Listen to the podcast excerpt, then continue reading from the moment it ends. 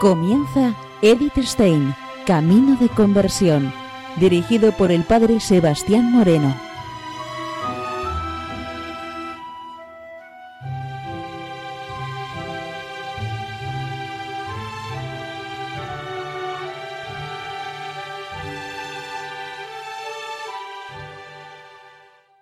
Muy buenos días, nos de Dios. Un nuevo día más seguimos conociendo a Edith Stein, Camino de Conversión. La vida de Edith en el Carmelo, desde el año 1933 hasta el año 1942, es la coronación de una meta, corroboración de cuanto ella había anhelado en toda su vida. Es una carrera hacia abajo, camino de despojo y de kenosis hacia la identificación con su pueblo condenado a las cámaras de gas, pero también es una carrera hacia adentro, una carrera de interiorización de la verdad. Es el camino de seguimiento e imitación de Jesús. Desde su conversión aprende a ponerlo todo en las manos del Señor y a dejarse guiar por su espíritu. En una carta nos comenta lo siguiente ponga confiadamente todas sus preocupaciones en las manos de Dios y déjese conducir totalmente por Él como un niño. Y en el libro de la ciencia de la cruz también nos comenta, ya no tiene sino que dejarse llevar y guiar por el Espíritu de Dios que sensiblemente le está empujando, y tiene en todo lugar y momento la conciencia de hacer lo que debe. En la gran decisión que ha tomado en un acto de suprema libertad, van incluidas todas las decisiones posteriores. Y el Espíritu la guía a través de su consejero y directores espirituales. En los primeros años, su director fue el padre José Eswin, que era vicario general en la diócesis de Espira. Cuando muere repentinamente, se puso en contacto con la abadía de Beuron, siendo entonces su director el joven abad Rafael Walzer, estos dos directores se mostraron contrarios a su entrada en la vida religiosa. Con miras a mi madre y a la actividad que desempeñaba desde hacía varios años en la vida de los círculos católicos. Y todo esto lo acepta Eddie con total disponibilidad. Lo deja en las manos del Señor siguiendo su oficio de educadora en el colegio, dando conferencias y educando y todo esto porque se veía protegida por los muros del convento de las dominicas, en donde residía casi como con una religiosa más. Cuando se encontró con el Instituto Científico Pedagógico de Münster, aceptó con mucha paz interior el tener que interrumpir su docencia por la oposición que había en contra de los judíos por el nacionalsocialismo. Ella se pone en las manos del Señor. Con toda esta situación de persecución, Eddie se interroga, ¿no es tiempo ya de ir al Carmelo? Desde hace doce años el Carmelo era mi meta. Cuando Eddie entra en el Carmelo tiene 42 años y nos comenta, quien entra en el Carmelo no se pierde para los suyos, sino que a decir verdad se gana, pues nuestra vocación es interceder por todos ante Dios. Y tiene que convivir con novicias de 20 años más jóvenes que ella y con una cultura menor que la suya. Pero ella es feliz porque ha llegado al puerto deseado. En una carta con fecha 31 de enero de 1935 nos dice lo siguiente. No puede usted imaginar cuán profundamente me avergüenza cuando alguien habla de nuestra vida sacrificada. Una vida sacrificada la llevaba yo cuando estaba fuera. Ahora se me han quitado todos los estorbos y tengo en plenitud lo que me faltaba. Ciertamente hay entre nosotras algunas hermanas de las que a diario se reclaman grandes sacrificios, y yo espero que algún día he de rastrear algo más de mi vocación de la cruz que ahora, en que todavía soy tratada por el Señor como un niño pequeño. La felicidad permanece siempre en ella y lo sabe comunicar a cuantos están en contacto con ella. Al poco tiempo de ingresar en el Carmelo, escribe a Roman Ingarden, Puede imaginarse que usted no recibiera enseguida con alegría el paso dado, pero en realidad debiera alegrarse conmigo todos mis viejos amigos, que de por fin he llegado allí, donde hace tiempo que estaba mi lugar. Para mí no se trató de una nueva decisión, sino la ejecución de una ya muy antigua idea en las circunstancias que el tiempo obstaculizaron. Y para ninguno de los a mí cercanos significa esto una pérdida, sino que todos deben tener participación en la ganancia que se me ofrece. Para mí, no se trató de una nueva decisión, sino la ejecución de una ya muy antigua que la circunstancia del tiempo obstaculizaron. Y para ninguno de los a mí cercanos significa esto una pérdida, sino que todos deben tener participación en la ganancia que se me ofrece. Y cuatro años después también le explica a Roman Ingarden, pues no acaba de comprender la razón de ser de la vida consagrada a Dios en el claustro. Nosotros creemos que agrada a Dios el escogerse un pequeño rebaño de personas que deben tener una cercana participación en su propia vida y que creen pertenecer a este grupo de seres felices. No sabemos según qué puntos de vista es realizada la lección. En todo caso, no es por dignidad o por mérito. Y por esto, la gracia de la vocación no nos hace soberbias, sino pequeñas y agradecidas. Nuestra tarea es amar y servir, puesto que Dios jamás abandona el mundo que Él ha creado y sobre todo ama tanto a los hombres, es para nosotras naturalmente imposible despreciar el mundo y los hombres. No lo hemos abandonado por considerarnos sin valor, sino para estar libres para Dios. Y cuando ello agrada a Dios, hemos de tomar de nuevo la conexión con cosas que están más allá de nuestras rejas. En sí, para nosotras vale igual si una pela patatas, limpia las ventanas o escribe libros. En general, se emplea a la gente en aquello para lo que más sirve, y por eso he de pelar patatas más raramente que escribir. Al principio eran pequeñas cosas, pero enseguida, una vez que emití los primeros votos, recibí el encargo de preparar para la imprenta un gran proyecto que había traído conmigo y que se había convertido en una obra sobre ser finito y ser eterno.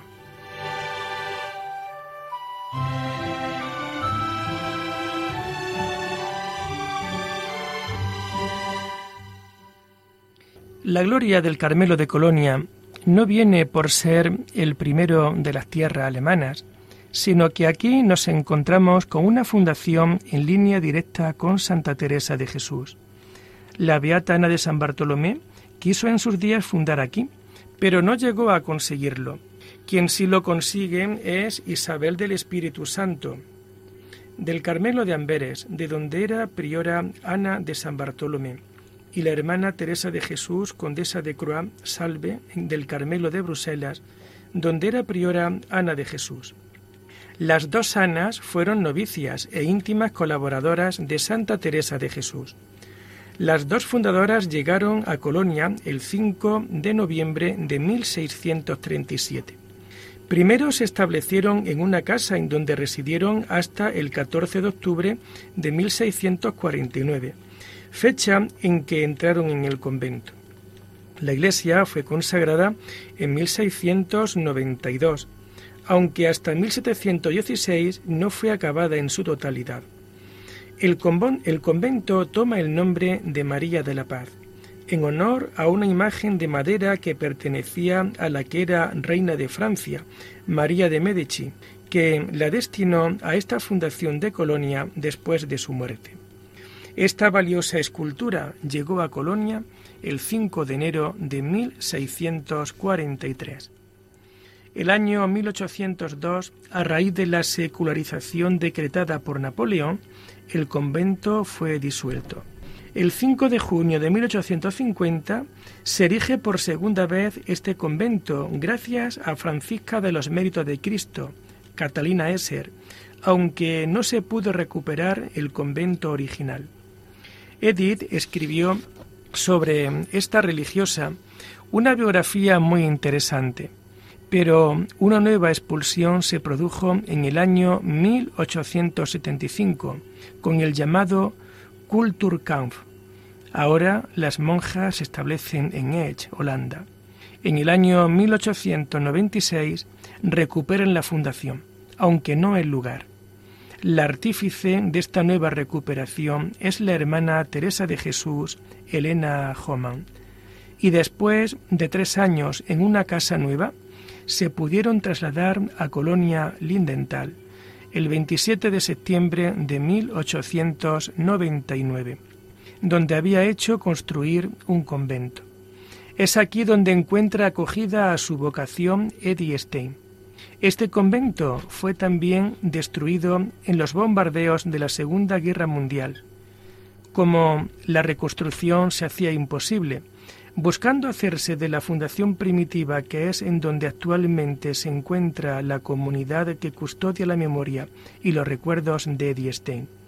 Desde aquí se iniciaron los preparativos de su causa de canonización y actualmente tienen preparado un archivo con documentos, con libros y la mayoría de los manuscritos de ella. Nos comenta lo siguiente Edith. Hacia el anochecer llegué a Colonia. Mi ahijada me rogó que pasase nuevamente la noche con ella. Sería recibida en la clausura el día siguiente, después de vísperas. Avisé por teléfono de mi llegada al convento y tuve que acercarme a la reja para saludar. Después de comer, estábamos nuevamente allí para asistir desde la capilla a las primeras vísperas de nuestra Santa Madre. Estando arrodillada, delante del presbiterio, oír susurrar en el torno de la sacristía. Está Edi fuera. Habían traído enormes crisantemos blancos. Los habían traído como saludo las profesoras desde el Palatinado. Los tenía que ver antes de que adornaran el altar. Después de las vísperas tomamos aún juntas el café. Se acercó una hermana de nuestra madre Teresa Renata y preguntó cuál de nosotras era la postulante, pues quería animarla un poco. Pero no lo necesitaba. Esta y mi ahijada me acompañaron a la puerta de la clausura. Finalmente se abrió y yo atravesé con profunda paz el umbral de la casa del Señor.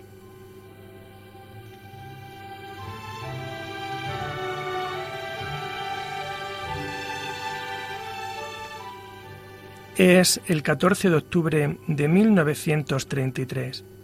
Edith pasa a la clausura y es acogida por una comunidad de 21 carmelitas, 18 hermanas corales y tres legas. La conducen a su celda, austeramente amueblada con un colchón de paja, una mesa baja y un taburete. En una de las paredes blancas hay una gran cruz de madera desnuda. Ya tenemos a Edith en la casa del Señor. Existe una vocación al sufrimiento con Cristo, nos dice Edith y a través de eso a colaborar con su obra redentora. Si estamos unidos al Señor, somos miembros del cuerpo místico de Cristo. Cristo continúa viviendo en sus miembros y sufre en ellos, y el sufrimiento soportado en unión con el Señor es su sufrimiento insertado en la gran obra de la redención y por eso fructífero. Este es un pensamiento fundamental de toda la vida religiosa, pero especialmente en la vida del Carmelo, interceder por los pecadores a través del sufrimiento voluntario y gozoso, colaborando de este modo a la redención de toda la humanidad.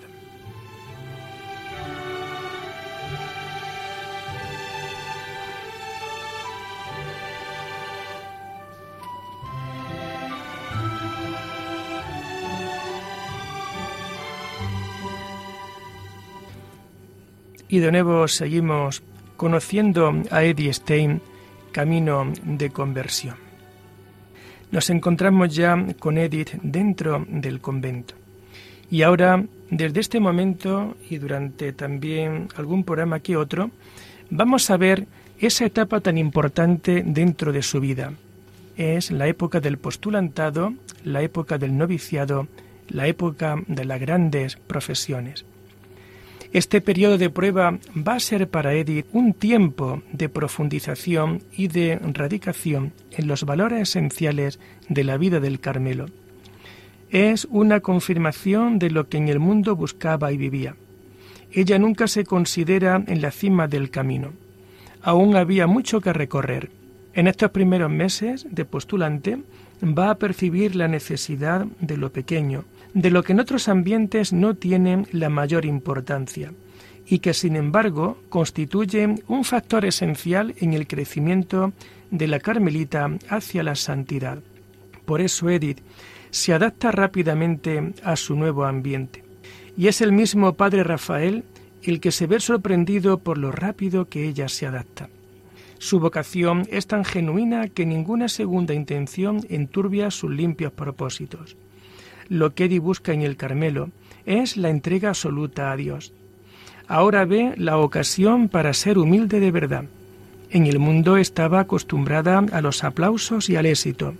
Ahora, en el Carmelo, aprende a amar callando, a vivir en la soledad, el secreto del Carmelo, era para ella la reclamación amorosa de Dios al alma, de la que quiere disponer libremente.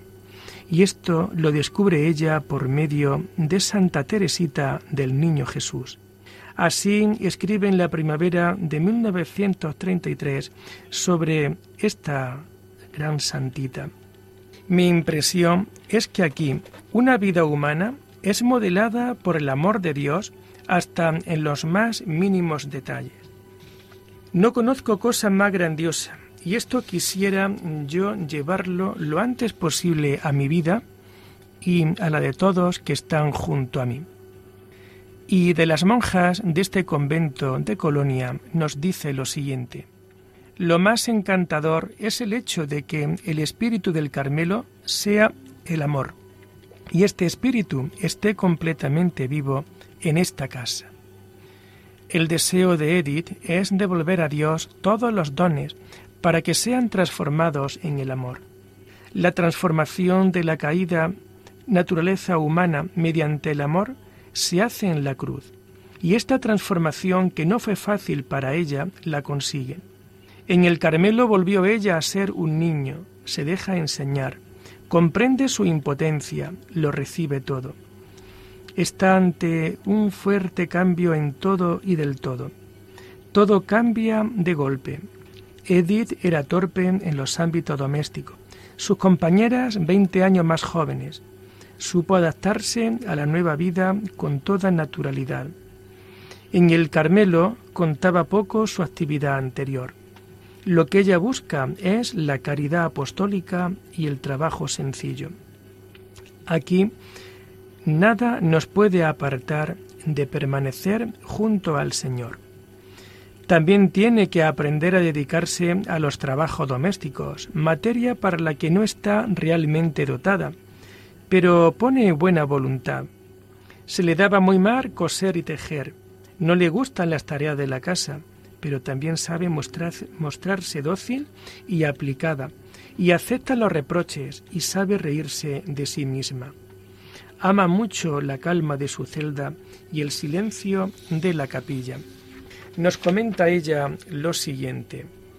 Cuando estoy en el silencioso coro, veo que no puedo dar gracia bastantes por el inmerecido don de haber sido sacada de toda la revuelta del siglo y estar a salvo en esta inmensa inquietud. En el breve periodo de unas semanas se la vio transformada, rejuvenecida en veinte años. Su alegría saltaba a la vista. Comía muy bien, dormía mejor y reía muchísimo. Tres cualidades que según Santa Teresa son signo de la verdadera vocación. La carmelita vive entre las rejas y los muros de la clausura para, siendo prisionera del amor, experimentar la libertad que sólo Dios puede dar y poder así convertirse en llamarada de amor para con todos sus hermanos los hombres y de modo más eficaz reclamarlos a la experiencia única de Dios. Queremos saber cómo era aquel horario en el que ella tiene ahora que adaptarse. El horario del Carmelo de Colonia era el siguiente. En verano, a las cuatro y media había que levantarse. De cinco a seis, oración. De seis a siete, prima y nona. A las siete, la Santa Misa. De ocho a nueve cincuenta, trabajo. A las nueve cincuenta, examen de conciencia. A las diez, la comida y la recreación. De doce a una, descanso. De una a dos, trabajo. Y las novicias hasta las una y media. A las dos y cuarto, vísperas y lectura espiritual. De tres y cuarto hasta las cinco menos cuarto de la tarde, trabajo, vía crucis o lectura espiritual, según el día y la religiosa. De cinco a seis, oración. De seis a siete y media, cena y recreación. A las siete y media, completas de 8 a 9 retiro en la celda. A las 9 maitines, laudes, examen de conciencia y preparación para el día siguiente. Y en el horario de invierno, la levantada era en torno a las cinco y media horas, la comida a las 11 y desaparece el descanso.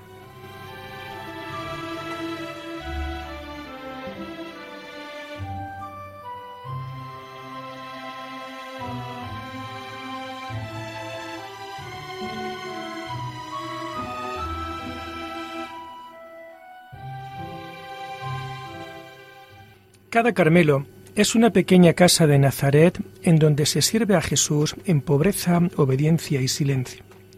Eddie se quiere hacer pequeña con Jesús para aprender a obedecer.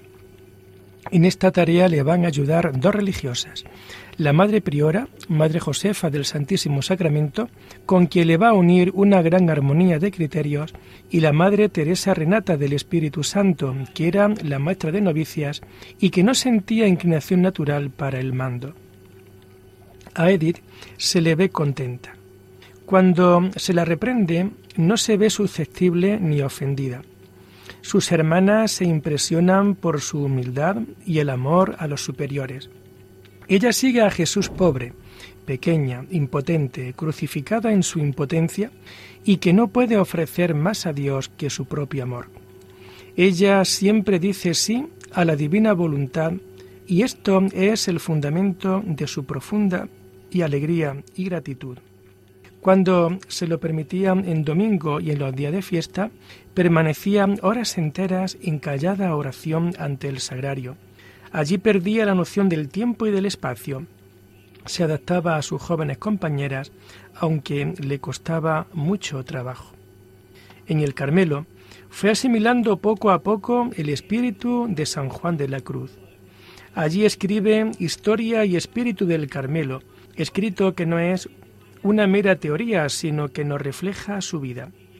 Una frase suya lapidaria nos dice, estar delante del rostro de Dios es nuestra vocación. Este espíritu carmelitano lo ve ella fundado en el profeta Elías y concretado en los primeros er-, ermitaños de la Edad Media, en el Monte Carmelo consiste sobre todo en la oración, contemplación, que es la mirada al rostro del Eterno, la meditación de su ley día y noche, la asimilación del Evangelio, la adoración al Santísimo Sacramento, la unión con el Dios uno y trino.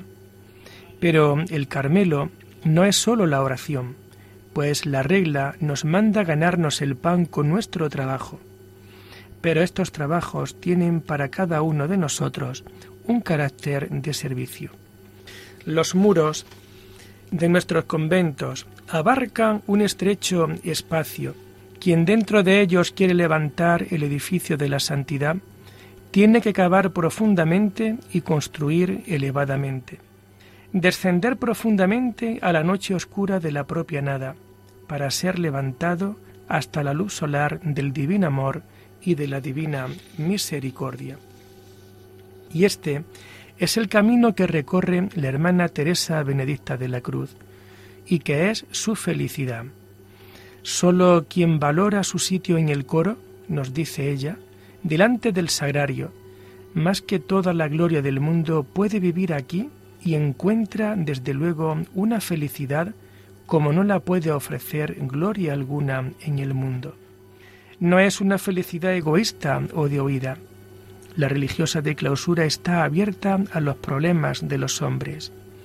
Y nos sigue diciendo Edith, quien va al Carmelo no está perdido para los suyos, sino verdadera y ampliamente ganado. El que pertenece a Cristo tiene que vivir toda la vida de Cristo, y todos los sufrimientos que vienen de fuera son nada en comparación con la noche oscura del alma cuando la luz divina ya no alumbra a la voz del Señor.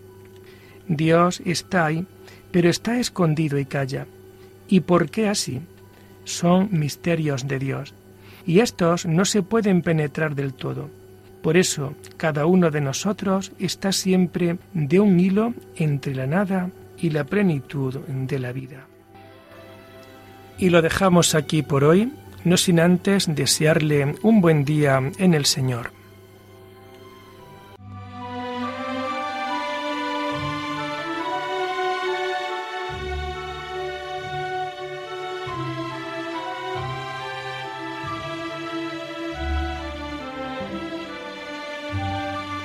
Han escuchado Edith Stein, Camino de Conversión, con el Padre Sebastián Moreno.